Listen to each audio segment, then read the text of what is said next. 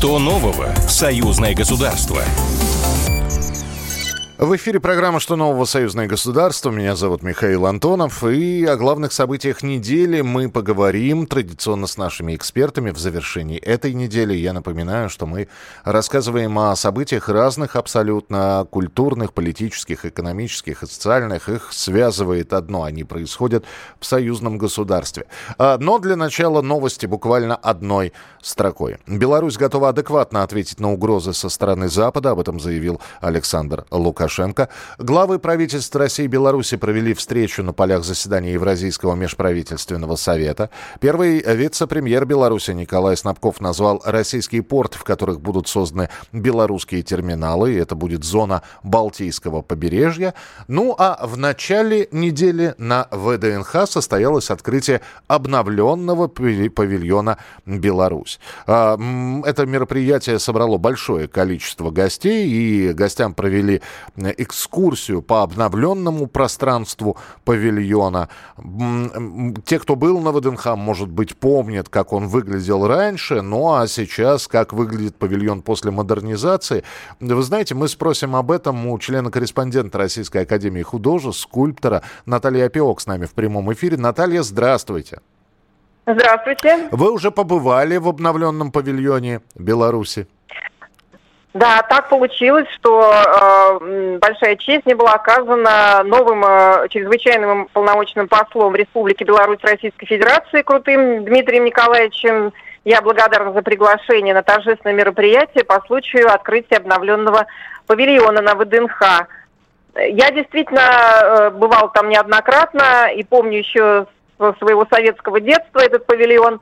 А, но надо сказать, что первое, что бросилось, так сказать, в глаза и впечатлило, а, то, что а, архитектура как снаружи, так и внутри представлена сейчас очень емко, красиво, широко и светло, так, как она и должна быть представлена. А там все-таки больше современности или э, я просто напомню, что павильон Беларусь, когда начиналась строиться выставка достижений народного хозяйства, а это были еще до, да, вое... да, да. до военные времена. Да, а, это 37 год, да. А, угу. один, один из первых павильонов, который был построен, и э, это все-таки вот современный пави... павильон Беларусь, это это абсолютно новое и современное или все-таки с отголосками, да, с экскурсом в прошлое? Э, нет, это, конечно, памятник архитектуры, и, э, в общем-то, это была реконструкция и обновление того, что есть. Э, так же, как и проходили работы, как мы все знаем, на разных других площадках в периметре ВДНХ. Вот, потому что это здание, оно уникальное, с 49 -го года по 54 год уже приступил э, Григорий Захаров, это известнейший архитектор в то время был к этому павильону. Э, вот, поэтому это уникальный объект э, сам по себе. И э, задача была э, в том числе и сохранить э, первооснову, да, только лишь подновить э, фасад и внутреннюю э, э, площадь. Угу. Вот. Но другое дело, что э, это, это, кстати, очень хорошо, потому что э, преемственность традиций никто не отменял, и есть что посмотреть и чему поучиться даже с точки зрения и декора, оформления здания, архитектуры самой, потому что само здание это представляет прекрасный синтез архитектуры, скульптуры, станковой живописи, народного творчества. Вот это вообще, в общем-то, уникальный объект. Вот другое дело, чем наполняется. И вот сейчас это, конечно, момент главный. Да да. Вот в этом обновлении. А, да, потому что если вспомнить или посмотреть хронику, э, где было сказано, а давайте зайдем в павильон Белорусской ССР, видите достижения да, да. колхозов и совхозов Белорусской Республики. А я, ну, я надеюсь, что мы увидим все-таки обновленный павильон, и те, кто люди, которые живут в Москве, зайдут в него. Спасибо большое. Наталья Опиок была с нами в прямом эфире, член-корреспондент Российской Академии Художеств, скульптор. Ну и, кстати, важно, что этот самый обновленный павильон э, Беларуси станет площадкой для выстраивания бизнес-коммуникаций, налаживания торговых связей, проведения выставок и форумов. И, кстати, там же открылся отдел под названием «Мерч первого». Там в продаже представлена продукция с высказываниями в том числе Александра Лукашенко. Ну, а мы переходим уже к следующей новости. В Смоленске прошло совещание оргкомитета фестиваля фестиваля «Молодежь за союзное государство», которое проводится при поддержке парламентского собрания Союза Беларуси и России. Участники обсудили вопросы организации, программу и состав участников. Ну вот подробности мы сейчас будем узнавать у режиссера и руководителя фестиваля Александра Березина. Александр Иванович, приветствуем, здравствуйте. Добрый день. Добрый. Это фестиваль, э, вот конкретики, фестиваль чего?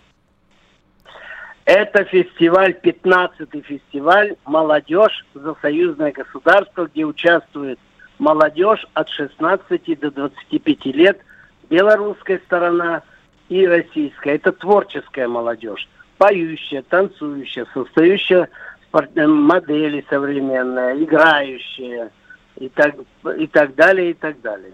А вы сказали, что не первый год проходит фестиваль. Мы, м, да, мы сейчас живем в непростое время. А, столкнулись с какими-то трудностями или все в рабочем порядке решалось? С трудностями столкнулись, что два года мы его не проводили. Ну, да, это спасибо коронавирусу а в кавычках. Дело в том, что коллективы так хотят приехать, так хотят общаться – демонстрирует свое творчество, что никаких препятствий для этого нет.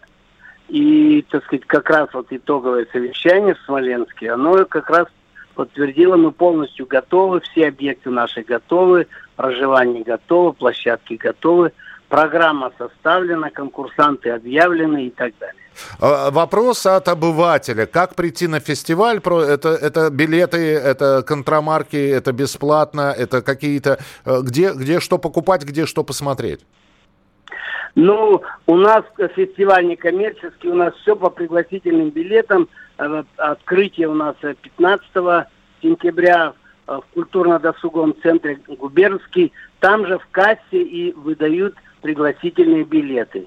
Кроме этого, еще я бы хотел внимание, что 18 э, числа в 16 часов мы для ветеранов войны и труда э, даем специальный концерт и тоже пригласительные билеты в кассе э, культурно-досугового центра «Губернский». Угу. А, Александр Иванович, если это фестиваль, то должны быть и награды фестиваля. А, победители, а, которые получают при, главный приз или гран-при, а, это, это что? А, что? Хочу сразу пояснить и, может быть, вас огорчить, что если фестиваль, это не значит, победитель. Но у нас есть в фестивале конкурс исполнителей, подчеркиваю, молодежной песни. Так. 8 конкурсантов участвуют от Беларуси, 12 от России. И в финале они получают, да, гран-при, диплом лауреата первой степени, второй, третий.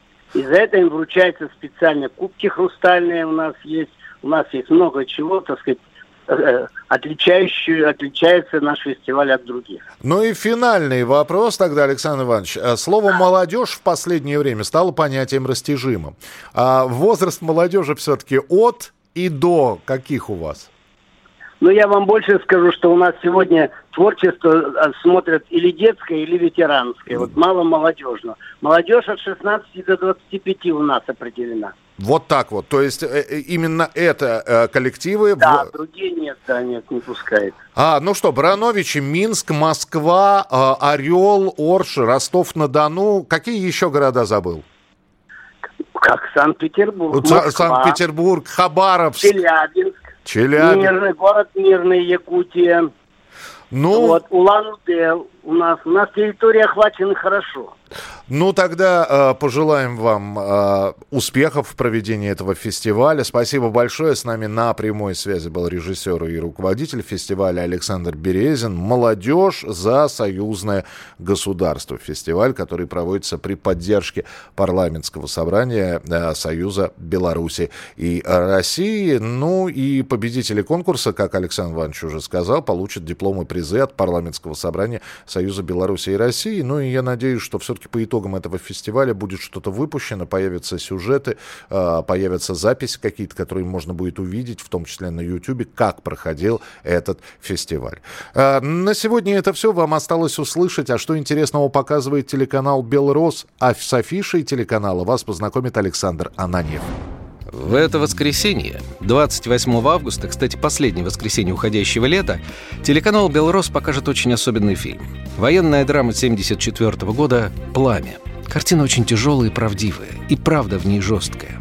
По сути дела, Верховное командование ради высокой стратегии обеспечения будущего наступления намеренно подставляет под удар многократно превосходящих регулярных частей фашистов, усиленных огромным числом новейших танков, которым партизанские сорокопятки и противотанковые ружья, как слону дробинка даже сбоку, массы плохо вооруженных партизан, да еще и обремененных мирным населением. То есть вместо ведения привычной и в высшей степени эффективной борьбы по принципу «напал и спрятался», партизанам пришлось тогда воевать как фронтовым пехотным полкам, копать траншеи, создавать линии обороны.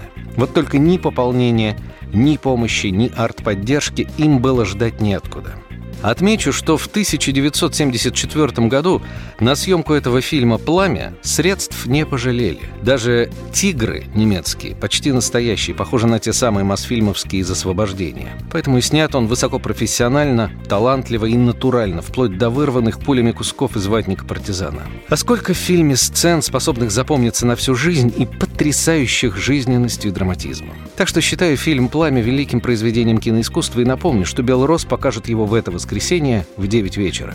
Не пропустите. Что нового в «Союзное государство»? Программа произведена по заказу телерадиовещательной организации Союзного государства.